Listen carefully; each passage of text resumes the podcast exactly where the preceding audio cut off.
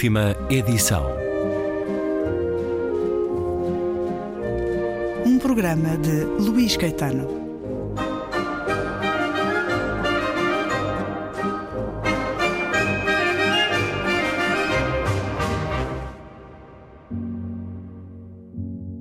Júlia nascera nesse país onde o seu pai era estrangeiro.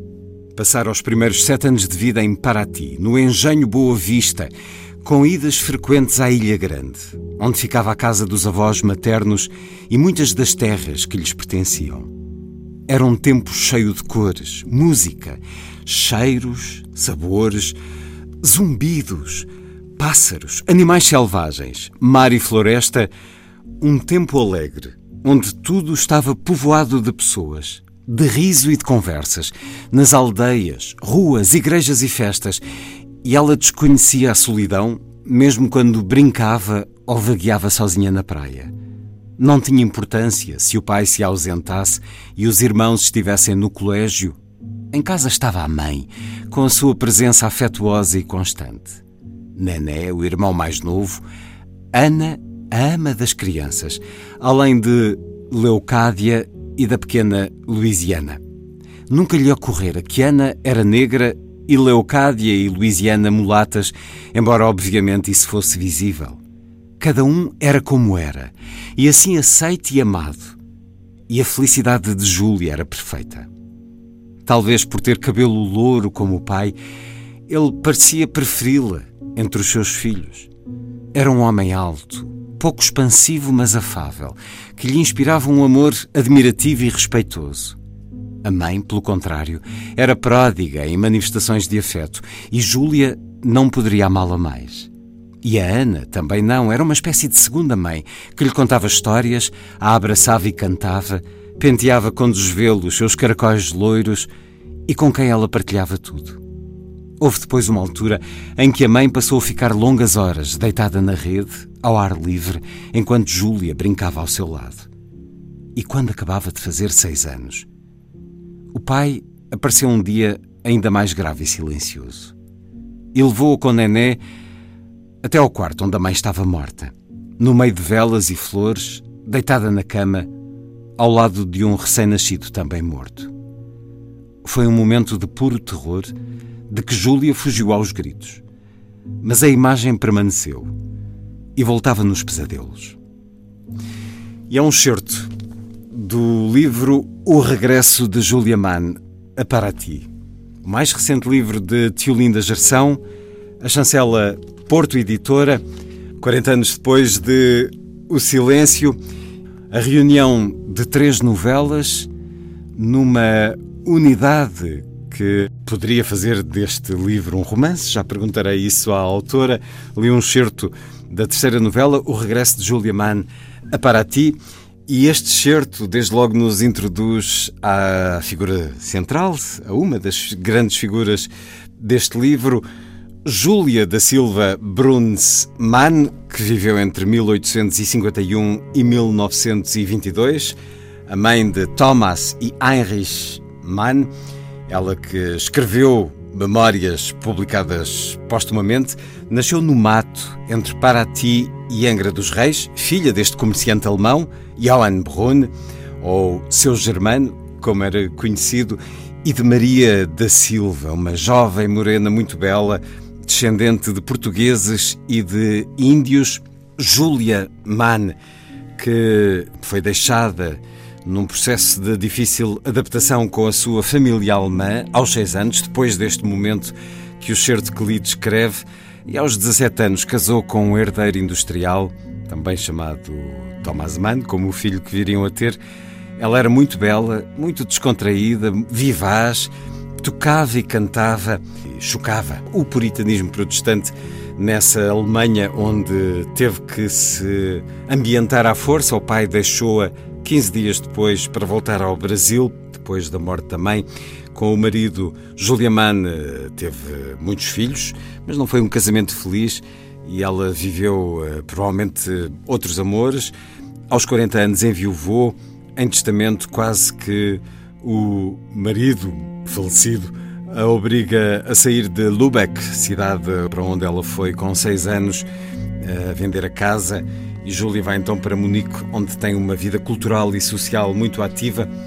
Leio mais um certo desta novela, a terceira do livro O Regresso de Júlia Mann a Paraty, que dá título ao livro. Já não tinha língua para escrever a Ana, que não sabia ler, mas tinha a certeza de que encontraria quem lhe lesse as cartas e lhe responderia o que Ana ditasse. Mas não era possível, nunca mais seria. A língua fora cortada. Nas pouquíssimas cartas que recebeu do pai, menos que os dedos de uma mão, ele dizia que Ana estava bem e mandava saudades. O que era o mesmo que não dizer coisa nenhuma. Foram reduzidos os encontros com Maria para esquecerem a língua que falavam entre si.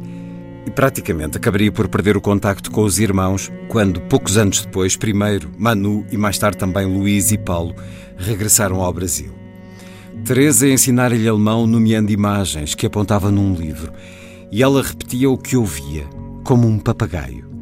Estava a ser domesticada, via agora, deslizando ao sabor do trave, amestrada. Mas na altura não tinha pensamentos claros nem palavras. Era um pequeno animal que obedece a estímulos e é obrigado a imitar sons, ações e atitudes à força de prémios ou castigos. Não se podia correr, saltar, falar alto, fazer barulho, perturbar a tranquilidade dos adultos. O tio Theodor zangava-se com o ruído das brincadeiras no jardim quando ela ia com os irmãos, duas vezes por mês, à casa da avó. Via-os como pequenos selvagens que era preciso civilizar. Mas ninguém, nem ela mesmo, tinha consciência disso. Viera de paisagens sonoras, de mar e floresta, cantos de pássaros, zumbidos de insetos, borboletas enormes, jogos de cor e luz de uma casa na praia, onde o mar se via até muito longe, da varanda, e rolava embaixo em pequenas ondas na areia onde ela andava descalça, apanhando conchas e búzios. Mas esse mundo tornara-se silencioso porque o tinham silenciado. As ruas da aldeia inundadas, onde se andava de barco quando havia cheias, os cânticos nas procissões dos santos, as ruidosas festas de carnaval, as canoas que a levavam até à Ilha Grande, a casa dos avós, o som dos remos cortando a água, o estalar dos foguetes que o avô Manuel Caetano lançava da praia. Mas agora as imagens não tinham som. Via tudo muito nítido. A água funcionava como lente ou como um espelho de aumento. Queriam forçá-la a esquecer esse mundo como se devesse envergonhar-se dele. Mas ela não queria esquecê-lo. Achava-o muito superior e mais belo, e era o mundo deles que não lhe interessava. Novo certo tão contrastante, ou sobre precisamente o contraste que a vida desta mulher teve desde tão cedo, desde os seis anos, esse momento marcante, a morte da mãe num parto em que morreria também mais um irmão e tudo mudou na vida, o mundo acabou por ter Heinrich e Thomas Mann por causa dessa morte de uma brasileira, descendente de índios e portugueses, e é esta vida extraordinária que nos traz Tiolinda Gerção, a par de outras duas novelas que se interligam facilmente. Freud pensando em Thomas Mann em dezembro de 1938, o título da primeira novela, Thomas Mann pensando em Freud em dezembro de 1930, a segunda novela, e a terceira, de onde li estes dois excertos, O Regresso de Julia Mann a Paraty, que dá título ao mais recente livro de Tiolinda Gerção. Muito obrigado por estar uma vez mais na Antena 2, Tiolinda Gerção. Muito obrigada, Luís Caetano, tenho imenso gosto. Felicito-a pelo livro e pelos 40 anos de vida literária desde O Silêncio. Em 1981, escreveu sobre Julia Mann. Pergunto-lhe, nesta conversa que temos através da plataforma Zoom, pela força das coisas, pela força dos dias, era um encontro inevitável este com Julia Mann, Tiolinda Gerção, para uma mulher que sabe tanto da cultura, da literatura uh, germânica era um encontro inevitável com esta mulher? Um diálogo que já começou há muito? É verdade, sim. Já um diálogo que já começou há muito, primeiro através da leitura dos livros de Thomas Mann e de Heinrich Mann, em que a figura da mãe aparece em algumas personagens, nem sempre numa luz positiva. Muitas vezes é uma luz ambivalente, positiva e negativa, outras vezes é uma luz francamente negativa. E a certa altura eu tive um grande desejo de ouvir a versão da própria Júlia, o que é que ela teria a dizer. E eh, fui ler o, o, seu livro de memórias, o único livro que ela escreveu, e como você disse muito bem, foi publicado muito mais tarde postumamente, eh, e que se chama Gosto Tanto de Falar com os Meus Filhos. e li muitas outras coisas, li também um livro do filho mais novo, Victor Mann, que se chama Nós Éramos Cinco, eh, em que ele conta a história da família eh, e fala inclusive da, da morte de, de Júlia e ele diz que nos últimos momentos, ela que falava um alto alemão rápido, eh, com um levíssimo acento de Lübeck, na hora de, da despedida, quando ela realmente tinha, quando a família tinha sido avisada pela enfermeira que ela queria despedir-se, portanto o fim estava muito, muito próximo e chegou eh, pouco tempo depois, meia hora depois dos filhos eh, terem saído. Ao pé dela, ele diz que ela começou a falar alemão de uma maneira estranhíssima, com uma voz arrastada, com os R's rolados, como se fosse estrangeira e como ela deveria ter falado uh, quando chegou a Lübeck uh, aos sete anos e, e como nessa altura ela deveria ter aprendido alemão. Portanto, ela, de certo modo, desaprendeu a língua a que foi forçada e ele diz uh, era um acento que só podia ser português. E, e realmente ela sempre quis voltar a Paraty, que foi o único lugar do mundo onde ela foi feliz. E, e então eu uh, limitei-me a seguir as, as pistas que Júlia foi deixando. Ela nunca esqueceu as suas origens, ela gostava de escurecer o cabelo louro com, com óleo, portanto, ela não gostava de ser loura. Ela nunca renunciou a si própria nem às suas raízes. E foi sempre eh, vista como estrangeira e sentiu-se estrangeira e em grande parte eh, desintegrada naquela sociedade que eh, aquela foi, digamos, convertida, entre aspas, assimilada, mas que não era realmente o seu lugar de origem. E, e, é curioso que também ela põe uma epígrafe eh, nessas, eh, nesse livro de, de, memórias, em que é uma epígrafe até de um autor menor, que, o que não importa, porque ela foi buscar o que interessava ao seu contexto pessoal. Ela diz o lugar onde pela primeira vez viste a luz do dia, o lugar que amaste, o lugar onde nasceste, aí é a tua casa.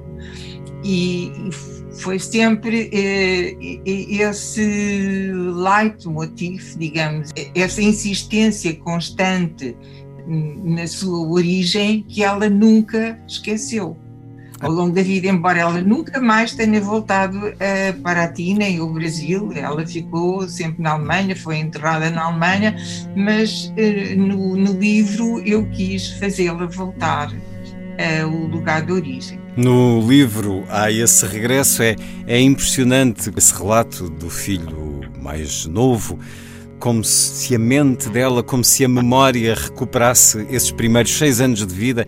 É difícil imaginar uh, choque maior, contraste maior. Bom, para além do choque de perder a mãe, passar deste Brasil com a água do mar a rolar debaixo da varanda, com os avós que se vão visitar de barco para a cidade de Lübeck e para uma família profundamente alemã na forma de exprimir o afeto, enfim.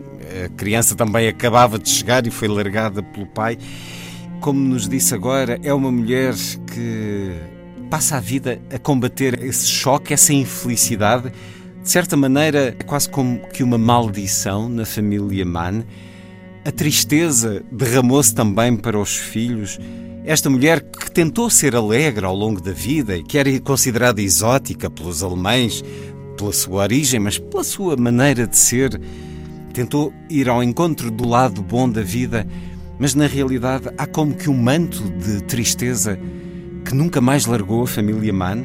Isso também a atraiu para escrever este livro, Tiolinda Gerção. Ela teve uma família muito disfuncional e uh, foi, isso foi sempre atribuído a ela, como se toda, todo o mal viesse dela ser mestiça, dela vir lá do, de um lugar muito, muito profundo no mapa mundo. Portanto, a Europa era a norma no século XIX e tudo o que se afastava da Europa era desviante.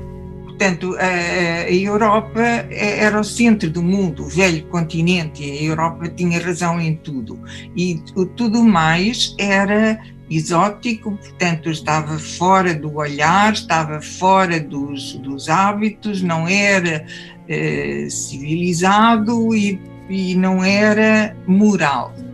E, e, enfim, Júlia era considerada de certo modo com uma sensualidade eh, reprovável, mesmo o facto dela ser muito artista, porque ela escreve com uma propriedade e com uma, uns pormenores de memória fantásticos. E, e, até dava conselhos aos filhos e, e, fazia críticas muitas vezes àquilo que eles escreviam e por outro lado ela era extremamente musical, muitíssimo dotada para a música, o que, o que é uma característica alemã. Mas mesmo isso era visto como negativo, porque era considerado que ela estava a descurar os seus deveres domésticos de, de mãe de família, de dona de casa e se dedicava demasiado ao seu prazer. E a música para ela também era dançada e ela gostava de bailes e de festas e era exuberante e era admirada pelos homens de Lübeck e isso era altamente criticado. De facto, ela tentou integrar-se, mas também eh, havia uma certa rejeição da, daquela sociedade sociedade muito puritana, muito austera, muito severa contra tudo que vinha de fora. Foi um casamento de interesse, porque era Júlia que tinha vastas terras e plantações de açúcar e de café no Brasil, e que ela herdou dos pais. O pai dela eh, deu um largo dote ao marido alemão como se ela estivesse à venda, mas não estava. Portanto, ela realmente sempre, mesmo inconscientemente, porque ela tentou integrar-se, tentou ser uma boa mãe e tentou ser uma boa dona de casa, tudo isso, mas para além de certos limites, ela não foi e ela viveu muito além do seu tempo, muito, de uma maneira muito mais livre do que as mulheres daquela época. E temos que nos lembrar que o século XIX é o século em que o adultério feminino é um tema importantíssimo da literatura europeia. Há Madame Bovary do Flaubert, a Ana Karenina do Tolstói, na Alemanha aparece a Effie Briest do Theodor Fontana. Portanto, era um tema que eh, aparecia, porque de facto as mulheres, também as alemãs, embora elas tivessem outros modelos e outro tipo de, de educação desde o berço e provavelmente outra sensualidade eh, diferente, mas também as mulheres alemãs não estavam satisfeitas na sua vida, eh, muito confinada atrás das paredes da casa, sem oportunidades de ser elas próprias. Mas Júlia foi muito mais longe do que isso. O regresso de Julia Mann a Paraty, o mais recente livro de Tiolinda Gerção, com a chancela Porta Editora, uma obra e um universo para continuarmos a conhecer melhor no próximo programa da última edição.